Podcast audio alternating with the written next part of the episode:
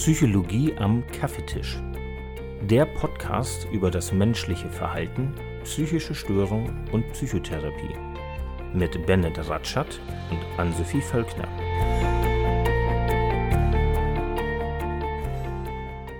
Bennett, in unserer letzten Podcast-Folge haben wir über das Thema depressive Störungen gesprochen und verschiedene Formen von depressiven Erkrankungen.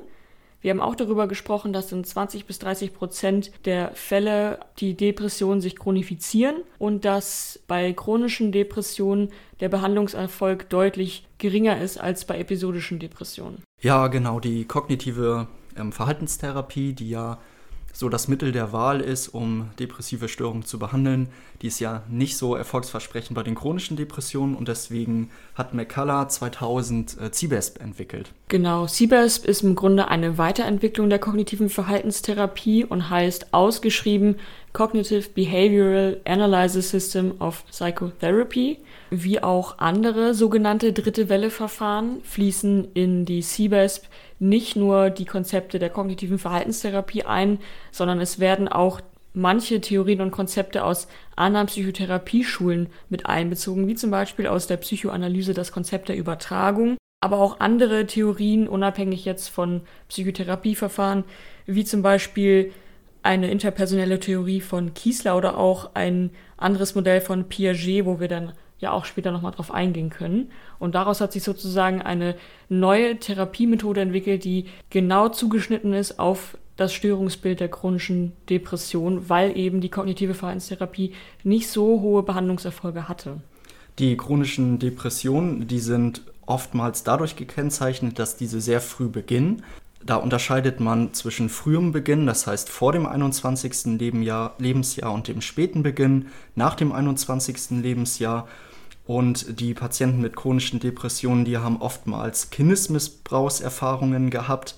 Das heißt vor allen Dingen emotionale Vernachlässigung und emotionaler Missbrauch. Beispielsweise, wenn ein Kind ähm, geweint hat, weil es traurig ist und das Elternteil, also die prägenden Bezugspersonen, das Kind dann dafür ähm, entwertet hat, bestraft hat, ungünstig reagiert hat, das Kind wie angemacht hat dafür. Das ist beispielsweise damit gemeint. Und bei einigen Patienten, und das ist vor allen Dingen bei denen, die den Beginn nach dem 21. Lebensjahr haben, ist es der Fall, dass diese ja, viele Verlusterfahrungen im Laufe ihres Lebens machen mussten, beispielsweise wenn Angehörige verstorben sind oder die Patienten selbst eine ähm, schwere Krankheit gehabt haben oder haben mit beispielsweise einem chronischen Verlauf. Dadurch, dass die Patienten so viele negative Lebenserfahrungen gesammelt haben, hat sich sozusagen ein Schutzmechanismus entwickelt. Dieser Schutzmechanismus funktioniert so, dass die Patienten in aktuellen Interaktionen mit anderen Menschen nicht mehr richtig wahrnehmen können, welche Intention das Gegenüber eigentlich hat. Und das soll davor schützen, nicht erneut verletzt zu werden, wie das halt in der Lebensgeschichte immer wieder passiert ist. Also es hat sich sozusagen eine Mauer zwischen dem Selbst und der Umwelt aufgebaut und das nennt man eine sogenannte Wahrnehmungsentkopplung, also Entkopplung der aktuellen Wahrnehmung von der Umwelt das heißt, dass die Erfahrungen, die man in der Vergangenheit gemacht hat, diese negativen Erfahrungen, das aktuelle Denken, Fühlen und Handeln komplett prägen und dass neue Erfahrungen aus der Gegenwart kaum Einfluss auf das Denken, Fühlen und Handeln der Patienten haben. Das heißt, man ist in Interaktion mit einer Person in der Gegenwart und man überträgt sozusagen, also hier spielt ja auch das Konzept der Übertragung, die negativen Beziehungserfahrungen aus der Vergangenheit immer wieder auf den neuen Interaktionspartner und kann diese vielleicht positiven Absichten, die er eigentlich hat, überhaupt gar nicht wahrnehmen und nimmt trotzdem immer wieder oder hat immer wieder diese negativen Gedanken und Gefühle und Intentionen in Bezug auf diese Interaktion. Mal ein Beispiel dazu. Wir können uns Tom vorstellen, der vor seinem 21. Lebensjahr die Erfahrung gemacht hat mit ähm, seinen Eltern, also seinen prägenden Bezugspersonen, dass diese ihn abwerten und meinetwegen bestrafen, wenn er positive oder negative Emotionen gezeigt hat. Das heißt, wenn er sich lautstark gefreut hat oder wütend war, geweint hat und dafür abgewertet wurde. Das hat ihn, weil er das ja über Jahre erlebt hat, maßgeblich geprägt und bei ihm so den Glaubenssatz hervorgerufen, dass wenn er Emotionen zeigt, im Kontakt zu anderen Menschen ähm, ja dafür bestraft wird, also das letztendlich negative Konsequenzen hat. Und das hat Tom natürlich maßgeblich geprägt und verletzt, sodass er das jetzt in seinem späteren Leben nie wieder erleben möchte. Jetzt ist Tom 30 Jahre alt und geht zur Arbeit und ja, trifft auf eine Arbeitskollegin und diese fragt ihn jetzt höflich, ähm, ja, wie es ihm geht, ob er ein gutes Wochenende hatte. Und Tom hat durch seine Prägung aus der Vergangenheit jetzt die Erwartung in dieser neuen aktuellen Situation, dass wenn er ähm, ehrlich äußert, wie, wie es ihm geht, was für ein Wochenende er hat, hatte, ähm, dass er dann wie früher in seiner Kindheit dafür wieder abgewertet wird. Bei ihm ist ja dieser Schutzmechanismus aktiv, diese Mauer, also diese Wahrnehmungsentkopplung, äh, sodass das, was ähm, seine Arbeitskollegin zu ihm sagt, gar keinen Einfluss auf seine Wahrnehmung hat, also gar keinen Einfluss auf sein Denken, sein Fühlen und sein Handeln. Das heißt, die, die Äußerung seiner Arbeitskollegin, äh, die prallt sozusagen an Tom ab. Tom denkt grundsätzlich, ähm, dass die Menschen ihm gegenüber feindselig gestimmt sind und vermutlich genauso reagieren werden wie seine Eltern aus der Kindheit und nimmt die positive Absicht seiner Arbeitskollegin in dem Moment gar nicht wahr. Und das hat zur Folge, dass Tom jetzt in seinem Lebensverlauf als erwachsener Mann gar keine ähm, neuen positiven Beziehungserfahrungen machen kann. Also er lernt ja gar nicht, dass es auch andere Menschen gibt, die sich anders verhalten und ihm gegenüber vielleicht tatsächlich positiv gestimmt sind, weil er ja diese Schutzmauer aufgebaut hat und genau diese positiven Absichten seiner Mitmenschen gar nicht mehr wahrnehmen kann. Du hast dein Beispiel jetzt anhand einer konkreten Situation sehr schön veranschaulicht, dass man das ganze Prinzip sehr gut versteht. Aber um das nochmal einzuordnen, in äh, der Wahrnehmungsentkopplung geht es darum, oder bei Menschen mit chronischer Depression geht es darum, dass diese Entkopplung der Wahrnehmung global zu sehen ist. Das heißt, nicht nur wenn jetzt ein bestimmtes Thema bei dem Patienten getriggert oder angesprochen wird, reagiert er mit dieser ähm, Ablehnung oder mit dieser Feindseligkeit, sondern grundsätzlich ist der gesamte Interaktionsstil von diesen Menschen rigide und feindselig. Das heißt, sie sind grundsätzlich eher etwas kühl und bisschen vermeidend in zwischenmenschlichen Kontakten. Das heißt, Tom wird so nicht nur im Kontakt zu seiner Kollegin reagieren, wenn diese die Emotionen äh, von Tom anspricht, sondern bei jeglichen Themen mit jeglichen Interaktionspartnern ähm, ist die Wahrnehmung von Tom ähm, entkoppelt. Das heißt, er nimmt das, was sein Gesprächspartner oder seine Gesprächspartnerin äh, zu ihm sagen, äh, gar nicht richtig wahr und geht grundsätzlich durch seine Erfahrungen aus der Kindheit davon aus, dass diese ihm gegenüber feindselig gestimmt sind. Du hast ja eben auch schon so ein bisschen angedeutet, dass sie keine neueren korrigierenden Erfahrungen machen können, mhm. weil es hat sich sozusagen ein Teufelskreis entwickelt. Das heißt, auch in Beziehungen zu Menschen, die eigentlich positive Absichten haben mit Tom, mhm. ist Tom immer auf der, auf der Hut und erwartet früher oder später doch verletzt zu werden. Das heißt, das führt sozusagen dazu, dass er halt kalt und abwesend ist gegenüber Menschen, die, die ihn unterstützen wollen. Und dadurch äh, verliert er vermutlich auch die Menschen, die eigentlich positive Absichten mit ihm hatten. Und das bestätigt wiederum seine Regel, dass alle Menschen ihm nichts Gutes wollen. Und er versteht halt nicht, dass sein eigenes Verhalten auch Auswirkungen auf sein Gegenüber hat. Tom, generell Menschen mit chronischer Depression, lernen nicht, welche Folgen ihr eigenes Verhalten hat, welche Auswirkungen es hat und deswegen lernen sie auch nicht aus Misserfolg und das erschwert halt das Erlernen von korrigierenden oder neuen Erfahrungen. Ich fasse jetzt alles Gesagte nochmal anhand des Beispieles Tom heruntergebrochen zusammen. Also Tom hat in seiner frühen Kindheit missbräuchliche Erfahrungen gemacht mit seinen primären Bezugspersonen. Dadurch ist der unbewusste Gedanke entstanden, dass alle Menschen so sein werden wie seine primären Bezugspersonen. Das heißt, er hat das Ganze globalisiert.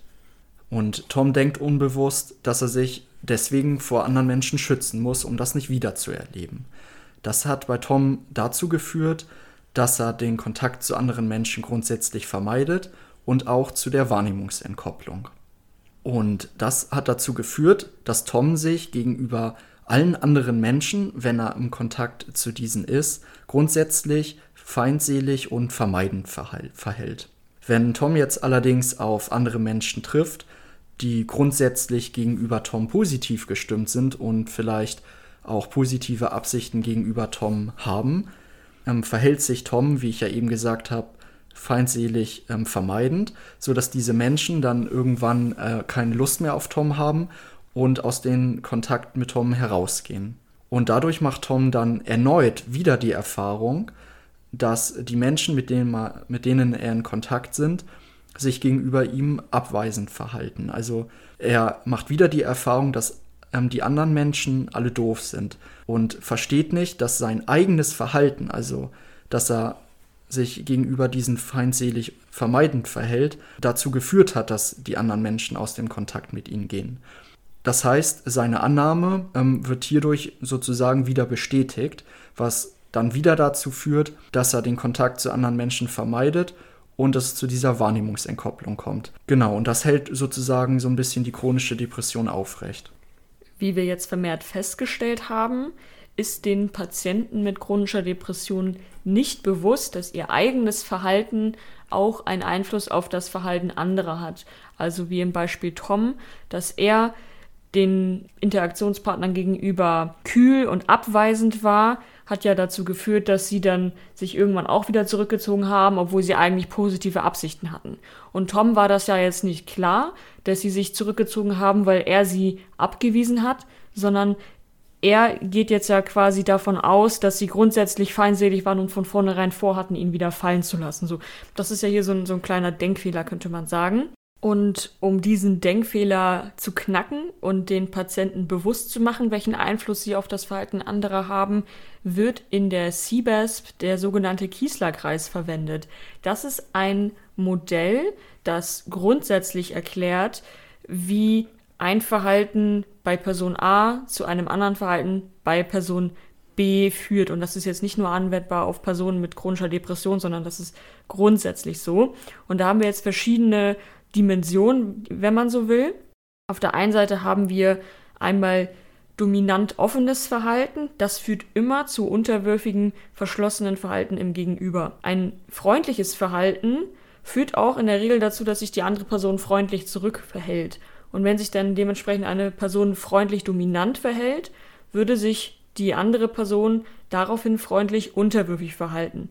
Man kann sich aber auch freundlich nah äh, verhalten, also einfach nur freundlich, weder mit dominant oder unterwürfigen Zügen, dann würde sich die andere Person auch einfach nur freundlich nah verhalten. Und gegenüber der Freundlichkeit gibt es natürlich auch das feindselige Verhalten. Und auch hier gibt es feindselig dominantes Verhalten, was zu feindselig unterwürfigen Verhalten führt und umgekehrt. Also Patienten mit chronischer Depression verhalten sich ja feindselig unterwürfig und das heißt, in ihrem Gegenüber lösen sie dadurch mit ihrem Verhalten ein feindselig dominantes Verhalten aus. Und auch hier kann man sich feindselig distanziert verhalten, quasi das Gegenstück zu freundlich nah. Und auch dieses feindselig distanzierte Verhalten in Person A führt zu feindselig distanziertem Verhalten in Person B. Das war jetzt erstmal sehr theoretisch erklärt. Das Problem bei chronisch depressiven Patienten ist jetzt, selbst wenn sich jemand anders freundlich dominant verhält, dann werden sie sich nicht entsprechend dem Modell freundlich unterwürfig verhalten, also wie es eigentlich der Fall wäre bei gesunden Menschen. Die Patienten haben ja hier diese Wahrnehmungsentkopplung, dass sie gar nicht das andere Verhalten als freundlich dominant einstufen würden, sondern für sie kommt es dann feindselig dominant rüber, woraufhin sich die Patienten dann feindselig unterwürfig verhalten und dann in ihrem Gegenüber dadurch dann auch ein feindselig dominantes Verhalten wieder auswirken. Wenn wir das auf ein Beispiel beziehen, können wir uns wieder Tom vorstellen, wie er auf Arbeit ist. Und kurz vor der Mittagspause kommt seine Arbeitskollegin Maria auf ihn zu. Maria ist an Tom interessiert und ja, versucht sich dem Tom ein bisschen zu nähern und tritt dann freundlich dominant gegenüber Tom auf und fragt ihn, Sowas wie, ja, hey Tom, das Wetter ist draußen so schön, hast du Lust mit mir am See spazieren zu gehen? Und das fragt sie erneut. Und Tom reagiert ja jetzt nicht freundlich unterwürfig, sondern wie er das ja immer macht, feindselig unterwürfig und könnte folgendermaßen reagieren mit so einer etwas pessimistischen Sichtweise. Ja, nee, Maria, also da ziehen ja jetzt auch schon Wolken auf. Nee, lass mal heute auch nicht am, am See spazieren. Ich glaube, das lohnt sich gar nicht. Und Maria reagiert entsprechend des Kiesler-Kreises dann ja feindselig dominant und könnte so etwas sagen wie, ja, dann eben nicht. Tom macht dann ja die Erfahrung, dass Maria sich gegenüber ihm abwendet und genau aus der Beziehung rausgeht. So, zurück aus der Kaffeepause geht's weiter. Wir haben ja jetzt mittlerweile geklärt, was die Besonderheiten bei Menschen mit chronischen Depressionen ist und wie sie die Welt so wahrnehmen. Jetzt sollten wir so langsam mal damit anfangen, so ein bisschen was über die Therapie CBESP konkret zu erzählen. Wir haben darüber gesprochen, dass Patienten mit chronischer Depression eine Wahrnehmungsentkopplung haben und auch nicht selber sich im Klaren darüber sind, dass ihr eigenes Verhalten auch Auswirkungen auf das Verhalten anderer hat. Und da kommen wir direkt zu den Therapiezielen von CBESP. In der CBESP-Therapie geht es darum, dass die Patienten mit Hilfe verschiedener Interventionen diese Wahrnehmungsentkopplung überwinden sollen und auch ihre interpersonellen Defizite verbessern sollen. Das heißt, sie sollen konkret lernen, dass ihr eigenes Verhalten Folgen hat und dann sollen sie auch noch lernen, wie sie interaktionelles Verhalten zielgerichtet einsetzen können, um gewünschte Ergebnisse zu erzielen oder zu erreichen. Während der Therapie ist das von fundamentaler Bedeutung, dass der Therapeut oder die Therapeutin nach dem Kiesler-Kreis freundlich dominant auftritt und das auch, wenn der Patient oder die Patientin feindselig unterwürfig ist. Also sich nicht komplementär zu dem freundlich und zu dem nicht freundlich, feindselig unterwürfigen Verhalten verhält, sondern genau grundsätzlich immer freundlich dominant ist und dabei auch aktiv zugewandt, offen und empathisch. Und der Therapeut, die Therapeutin sollte auch aktiv strukturierend sein. Das heißt, ähm, die Zügel in der Hand haben in der Therapie sozusagen, ähm, den Patienten, die Patientin anleiten und durch die Therapie führen und auch fokussierend auftreten. Ja, und die Therapie läuft wie folgt ab. Also es gibt quasi drei Abschnitte, in die man die Therapie einteilen kann. Im Einführungsabschnitt, das sind die ersten vier Sitzungen, da haben wir erst einmal das Erstgespräch, wo dann die Therapie an sich nochmal vorgestellt wird. Es wird erläutert, was den Patienten alles in der Therapie erwarten wird. Und in Sitzung zwei bis vier wird dann die Liste prägender Bezugspersonen erarbeitet und dann wird noch auf die Übertragungshypothese eingegangen. Das erklären wir alles gleich, keine Sorge. Und ab der fünften Sitzung geht es erst so richtig in die Hauptphase, also wo so die eigentliche Behandlung anfängt. Also alles, was in der Einführungsphase stattfindet, das ist erstmal so, um den Patienten besser kennenzulernen, verschiedene, wie sie hier genannt werden, Stolpersteine herauszufinden und dann halt, ähm, dass der Therapeut genau weiß, wie er am besten die Haupttherapie halt gestalten kann. Und in dieser Hauptphase der Therapie, die ab der fünften Sitzung beginnt, gibt es verschiedene Interventionen, die zum Einsatz kommen. Und da haben wir halt vor allem die Situationsanalysen, die machen so ungefähr 80 Prozent der gesamten Therapie aus. Und dann haben wir noch zum Beispiel die kontingent persönliche Reaktion und die interpersonelle Diskriminationsübung. Ähm, die haben sehr viel mit der therapeutischen Beziehungsgestaltung zu tun. Die nennt sich hier die äh, das disziplinierte persönliche Einlassen vom Therapeuten, aber auch das werden wir gleich noch erklären. Genau, und am Ende gibt es dann noch eine Rückfallprophylaxe und ein Abschlussgespräch. Und jetzt würden wir einmal die einzelnen Abschnitte einmal genauer erklären. Nach dem Erstgespräch und der Anamnese, das heißt dem Beginn der Therapie, geht das, wie Ann-Sophie eben ja schon erwähnt hat, los, dass man ähm, eine Liste der prägenden Bezugspersonen zusammen mit dem Patienten aufstellt prägende Bezugspersonen, das sind ja diejenigen, die einen großen Einfluss auf äh, den Patienten gehabt haben, ähm, ja, während der Kindheit und Jugend. Und meistens ist das so, dass die Patienten dann als Hausaufgabe aufbekommen, sich zu überlegen, wer diese Personen sind und bringen diese dann mit in die nächste Therapiesitzung. Also nicht ähm, nicht die Person, nicht die Person, sondern die Liste mit den die Namen. Liste mit den Namen, genau.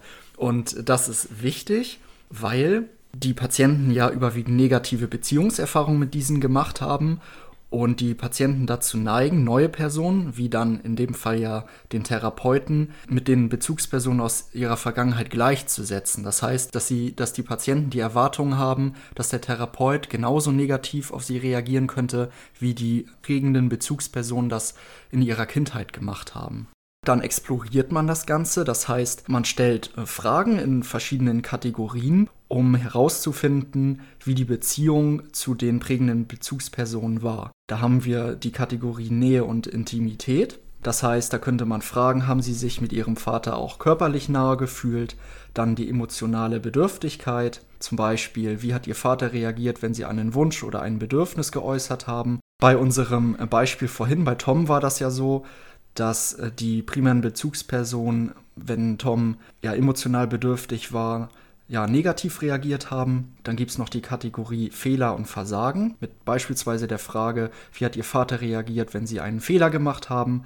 Und dann noch die Kategorie negativer Affekt, also negative Stimmung.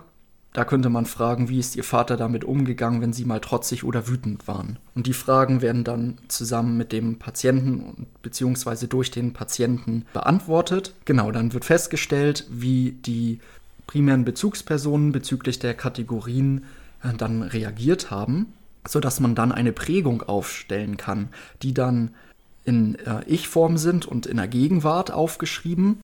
Da könnte das beispielsweise so sein, dass eine Prägung ähm, ist, äh, ich bin schlechter als alle anderen und wertlos, weil ich mich als Versagerin fühle.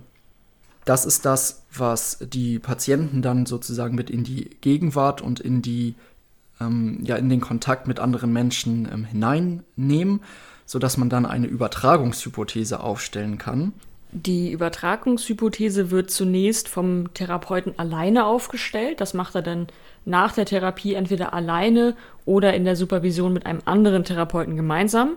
Und da überlegt er sich dann, wie man diese Prägung des Patienten, die er von seinen prägenden Bezugspersonen hat, in eine Wenn-Dann-Formulierung umformulieren kann. Und zwar, wie könnte sich diese Prägung auf die therapeutische Beziehung auswirken? Also wie könnte das, äh, was der Patient auf den Therapeuten überträgt, quasi zu Stolpersteinen in der Therapie führen? Der Therapeut bringt dann diese Übertragungshypothese mit in die nächste Therapiesitzung und bespricht sie mit dem Patienten. Und der Patient kann dann sagen, ob diese Hypothese oder diese Formulierung seinen Gedanken entspricht. Und dann wird sie entweder so stehen gelassen oder sie wird an den Patienten angepasst, damit sie, damit er sich eben auch damit identifizieren kann. Und das Ganze könnte dann so aussehen für die Kategorie Nähe Intimität, dass die Prägung sein könnte, wenn ich mich auf jemanden einlasse, dann werde ich letztendlich doch enttäuscht und wieder allein gelassen und dazu die Übertragungshypothese, die aufgestellt wurde. Wenn ich mich zu sehr auf die Therapie einlasse, dann habe ich Angst, dass mein Therapeut mich letztendlich doch alleine lässt. Genau, und das ist total wichtig für die Therapie, dass dem Therapeuten diese Stolpersteine klar sind, die in der Therapie auftreten könnten, damit dem vorgebeugt werden kann, dass der Patient eventuell aus diesen Gründen die Therapie vielleicht abbricht. Und nochmal zu dem Fallbeispiel Tom. Dazu passt die Prägung und Übertragungshypothese, die ich gerade genannt habe, ja auch sehr gut, da Tom sich ja auch nicht auf seine Arbeitskollegin einlassen wollte, aus der Angst, dann doch wieder allein gelassen zu werden. Und durch sein feindselig unterwürfiges Verhalten ähm, ist sie dann ja tatsächlich aus dem Kontakt gegangen, äh, wie wir vorhin erklärt haben, sodass seine Annahme dann ja auch leider letztendlich wieder bestätigt wurde. Genau, und das Ganze macht man denn ja auch häufiger. Also man geht ja die Liste prägender Bezugspersonen für so drei bis vier Bezugspersonen durch und stellt dann verschiedene Übertragungshypothesen auf. Und wenn man dann ähm, alle Stolpersteine oder halt die wesentlichen Stolpersteine identifiziert hat, dann wird man dann so ab der fünften Sitzung in die Hauptphase der Therapie starten und würde dann mit den sogenannten Situationsanalysen beginnen.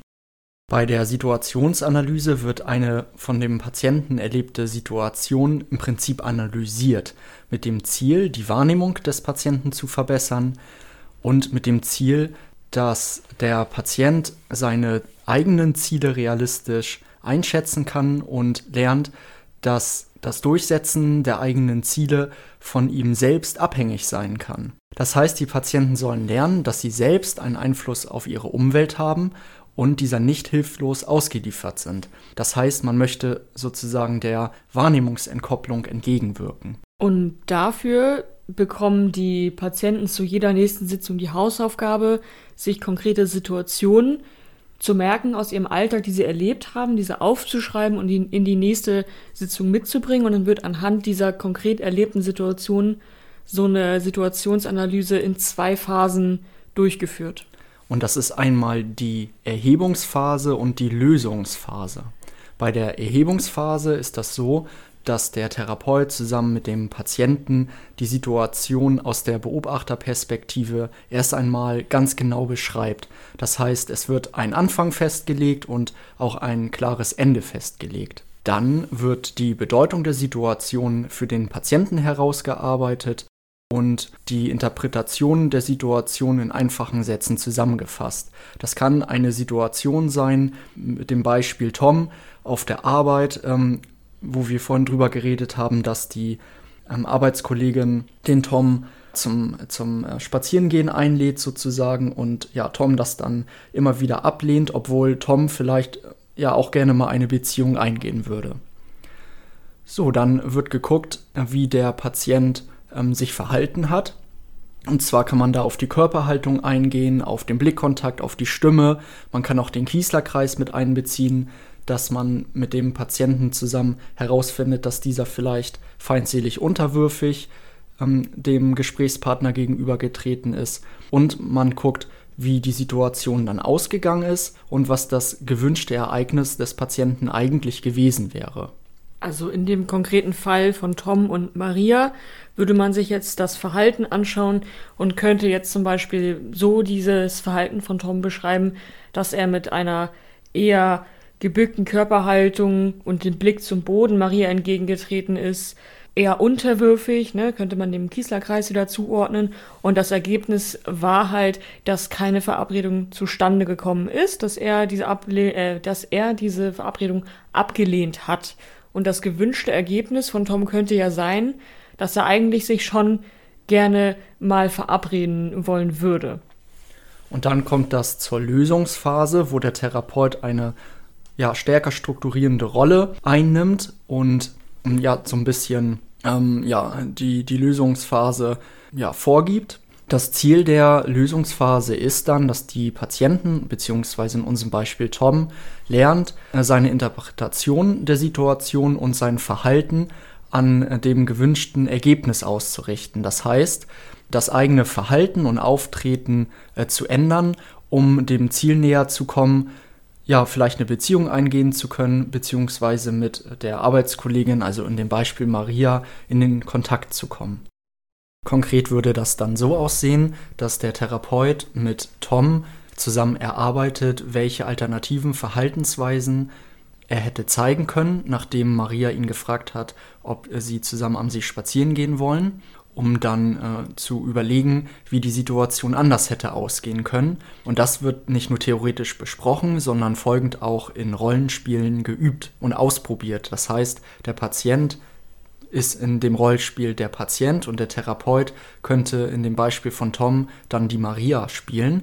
Dann kann die Situation ähm, verschiedene Male äh, durchgegangen werden und Tom könnte sich entsprechend immer unterschiedlich verhalten und gegenüber Maria unterschiedlich auftreten. Und der Therapeut, der Maria spielt, verhält sich dementsprechend angepasst und komplementär. Und im Nachhinein kann geguckt werden, welches Verhalten des Patienten, also Tom, zu einem gewünschten Verhalten von Maria führt, um das Ziel von Tom zu erreichen, mit Maria in Kontakt zu kommen. Und so kann der Patient, also Tom, folgend lernen, dass sein eigenes Verhalten einen Einfluss darauf hat, wie Maria ähm, in dem Beispiel reagiert. Das heißt, der Patient, in unserem Beispiel Tom, lernt dann, dass er der Umwelt nicht mehr hilflos ausgeliefert ist und aktiv einen Einfluss darauf nehmen kann, wie seine Interaktionspartner reagieren. Und in dem Beispiel von Tom würde er dann ja merken, dass Maria nicht mehr feindselig dominant auftritt, wenn er ihr gegenüber ja, freundlich auftritt und wird dann merken, dass er durch sein Verhalten sein Ziel erreichen kann, mit Maria in Kontakt zu kommen und ja, sie besser kennenzulernen. Und beispielhaft könnte man die Situation dann so spielen, dass der Therapeut spielt ja Maria und stellt exakt dieselbe Frage, wie sie in der Realität auch war. Also er sagt dann, hey Tom, es ist ja schönes Wetter draußen, wollen wir in der Mittagspause nicht im Park oder um, um den See spazieren gehen? und anstatt Tom dann, wie es in der Wirklichkeit war, äh, sagt, nee, das Wetter wird eh schlecht, die Wolken ziehen doch schon wieder zu, lohnt sich nicht, könnte er dann ja zum Beispiel sagen, so ja, wir können uns ja einen Kaffee to go holen und dann spazieren gehen. Und dann ist ja logisch, dass Maria dann nicht mehr sagen wird, dann eben nicht, sondern dass sie dann ja anders reagieren muss, weil sie hat sich ja schließlich das Treffen halt auch gewünscht und dann wäre es ja unlogisch, wenn sie jetzt plötzlich feindselig reagieren würde. So könnte man das dann mit dem Patienten besprechen. Und diese Situationsanalysen, die macht man sehr, sehr, sehr viel in der CBES. Ähm, wie Ann-Sophie vorhin ja schon gesagt hat,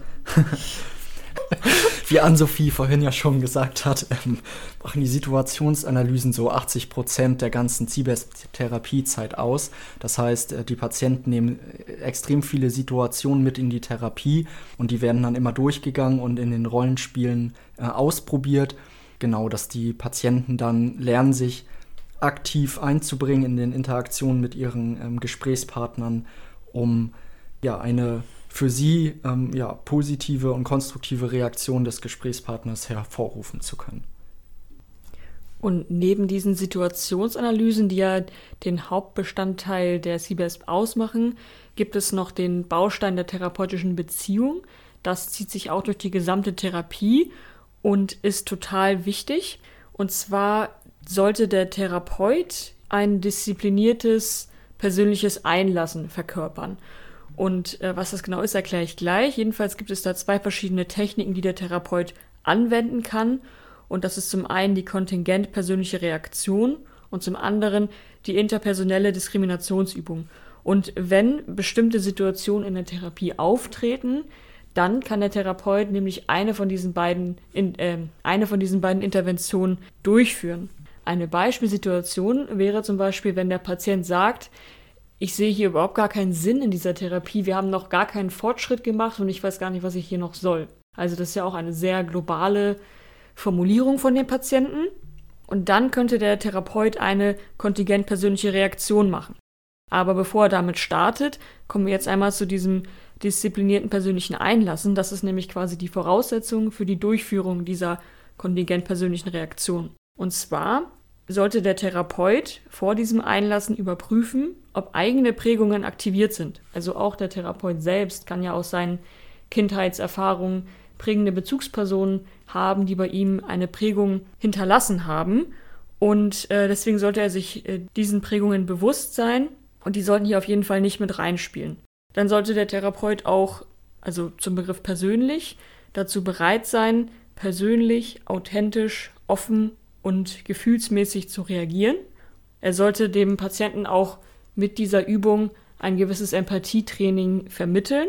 Also könnte er beispielsweise fragen, wenn der Patient diese Formulierung getroffen hat oder diese Aussage getroffen hat, dass er gar keinen Sinn in dieser Therapie sieht, könnte der Therapeut fragen, was meinen Sie, wie es mir gerade damit geht, wenn Sie jetzt sagen, dass meine Therapie total sinnlos ist.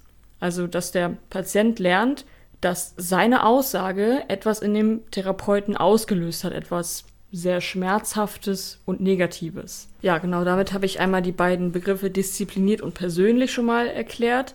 Und der Begriff einlassen bedeutet, dass der Therapeut grundsätzlich dazu bereit ist, sich persönlich auf diese Situation einzulassen, unter der Wahrung der therapeutischen Grenzen, weil man muss ja auch immer überlegen, dass eine therapeutische Beziehung keine normale Freundschaft ist, sondern dass es ja trotzdem eine gewisse Hierarchie gibt, weil der Therapeut ja sozusagen ist derjenige, der etwas gibt.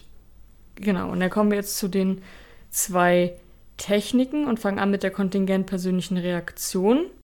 Da geht es darum, dass der Therapeut auf das Verhalten des Patienten reagiert um interpersonelle Konsequenzen seines Verhaltens zu konfrontieren. Also quasi wie das Beispiel, was ich eben genannt habe. Der Patient hat etwas gesagt, wo der Therapeut sieht, okay, das ist jetzt eine Aussage gewesen.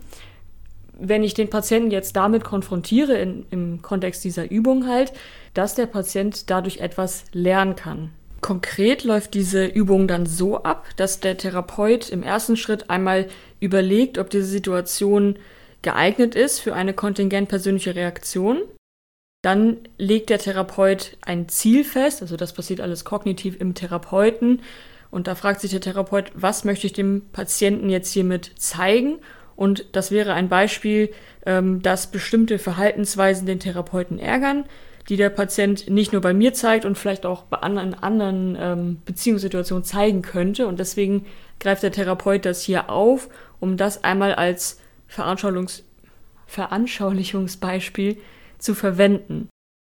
Genau, und dann möchte der Therapeut natürlich bestimmte Beziehungserfahrungen vermitteln, muss aber unterscheiden, ob es sich hier um eigene Prägung handelt oder um die Prägung des Patienten, weil es geht ja in der Therapie immer nur um die Prägungen des Patienten. Deswegen muss der Therapeut hier sehr, sehr wachsam sein und darauf achten, dass es hier nicht um die Übertragung von Lebenserfahrung des Therapeuten geht auf den Patienten, sondern dass es sich um eine Prägung des Patienten handelt. Ja, dann sollte natürlich auch noch sichergestellt sein, dass noch genügend Zeit in dieser Sitzung vorhanden ist. Der Patient sollte jetzt nicht damit ähm, aus der Sitzung entlassen werden, sondern es sollte auf jeden Fall noch so viel Zeit sein, dass diese Situation auch noch aufgeklärt werden kann. Und wenn diese ganzen Voraussetzungen gegeben sind, dann würde der Therapeut diese Technik anwenden und dann beispielsweise die Frage stellen, die ich eben vorgestellt hatte. Also wenn der Patient jetzt sagt, ich finde, die Therapie ist total sinnlos und ich kann hier gar nichts für mich mitnehmen. Dann fragt der Therapeut, und was glauben Sie, wie ich mich jetzt dadurch fühle, wenn Sie so etwas zu mir sagen? Genau, dann wird erstmal geschaut, was der Patient darauf antwortet.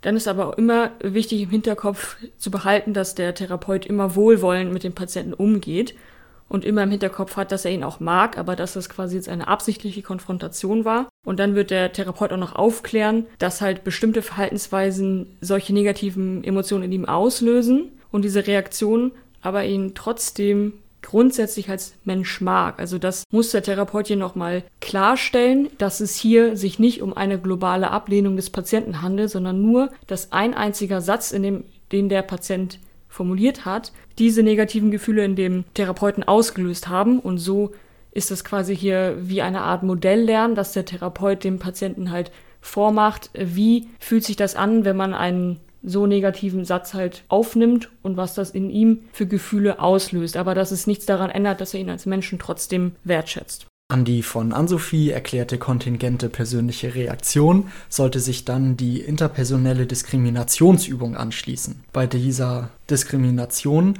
wird die Reaktion des Therapeuten auf das Verhalten des Patienten gegenübergestellt zu der Reaktion der prägenden, Bezugs der prägenden Bezugsperson auf das Verhalten des Patienten. Und das wird folgenderweise gemacht. Der Patient verhält sich auf eine bestimmte Art und Weise und der Therapeut reagiert dann darauf. Dann kann der Therapeut fragen, wie habe ich gerade auf Ihr Verhalten reagiert? Als nächstes würde der Therapeut dann fragen, wie die prägende Bezugsperson, wie beispielsweise die Mutter oder der Vater, ähm, auf das Verhalten reagiert hätte, um dann im dritten Schritt die Unterschiede der Reaktion ähm, hervorzuheben und deutlich zu machen. Und ähm, dann könnte man den Patienten noch fragen, was es für diesen bedeutet, wenn der Therapeut auf eine andere Weise reagiert hat als die damalige Bezugsperson. Und das Ganze hat das Ziel und dient dazu, die negativen Beziehungserfahrungen, wie beispielsweise die damaligen Zurückweisungen, das Verlassenwerden oder die äh, Missachtung der, ähm, des Patienten äh, deutlich zu machen und ja, diese Erfahrung schließlich zu revidieren, also deutlich zu machen, dass es auch Menschen gibt, die auf eine andere Art und Weise reagieren würden und dass nicht jeder Mensch so grundsätzlich und generell so reagiert, wie es die damaligen prägenden Bezugspersonen getan haben. Gut, jetzt haben wir ja alle wesentlichen Interventionen von der CBESP einmal erklärt und das war ja einmal die Situationsanalyse, die kontingentpersönliche Reaktion und auch die interpersonelle Diskriminationsübung. Aber Bennett, wissen wir denn jetzt eigentlich, ob die Therapie überhaupt wirksam ist? Ja, es wurde eine Meta-Analyse zur Wirksamkeit von CBESP durchgeführt von NECT et al. 2016 und dort kam ein kleiner Effekt raus und der ist im Vergleich zu der kognitiven Verhaltenstherapie, die ja durchgeführt wird bei Patienten, die eine depressive Episode haben, äh, ist der Effekt relativ gering. Allerdings muss man sagen, dass das nicht direkt vergleichbar ist, weil chronisch depressive Menschen ja generell schwieriger zu behandeln sind als die Patienten, die eine episodische Depression haben. Deswegen sind auf jeden Fall noch weitere Untersuchungen notwendig und genau ist noch nicht so ähm, klar, inwiefern die CBS bei der chronischen Depression wirksam ist. Ja, gut, dass wir das jetzt auch abschließend nochmal klären konnten. Dann hoffen wir mal, dass da weiter dran geforscht wird und wir dann in einigen Jahren wissen, ob die Therapie denn auch wirksam ist oder nicht. Gut, wenn ihr bis jetzt noch dran geblieben seid und immer noch hört, dann bedanken wir uns wirklich bei euch, dass ihr so viel Geduld heute aufgebracht habt bei der sehr langen Folge. Und ja, wir freuen uns schon auf die nächste Folge. Bye.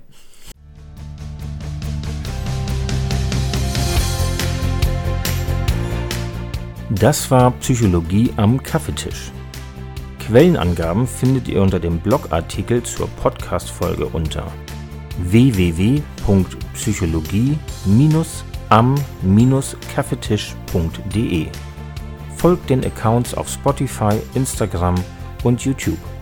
Bis bald.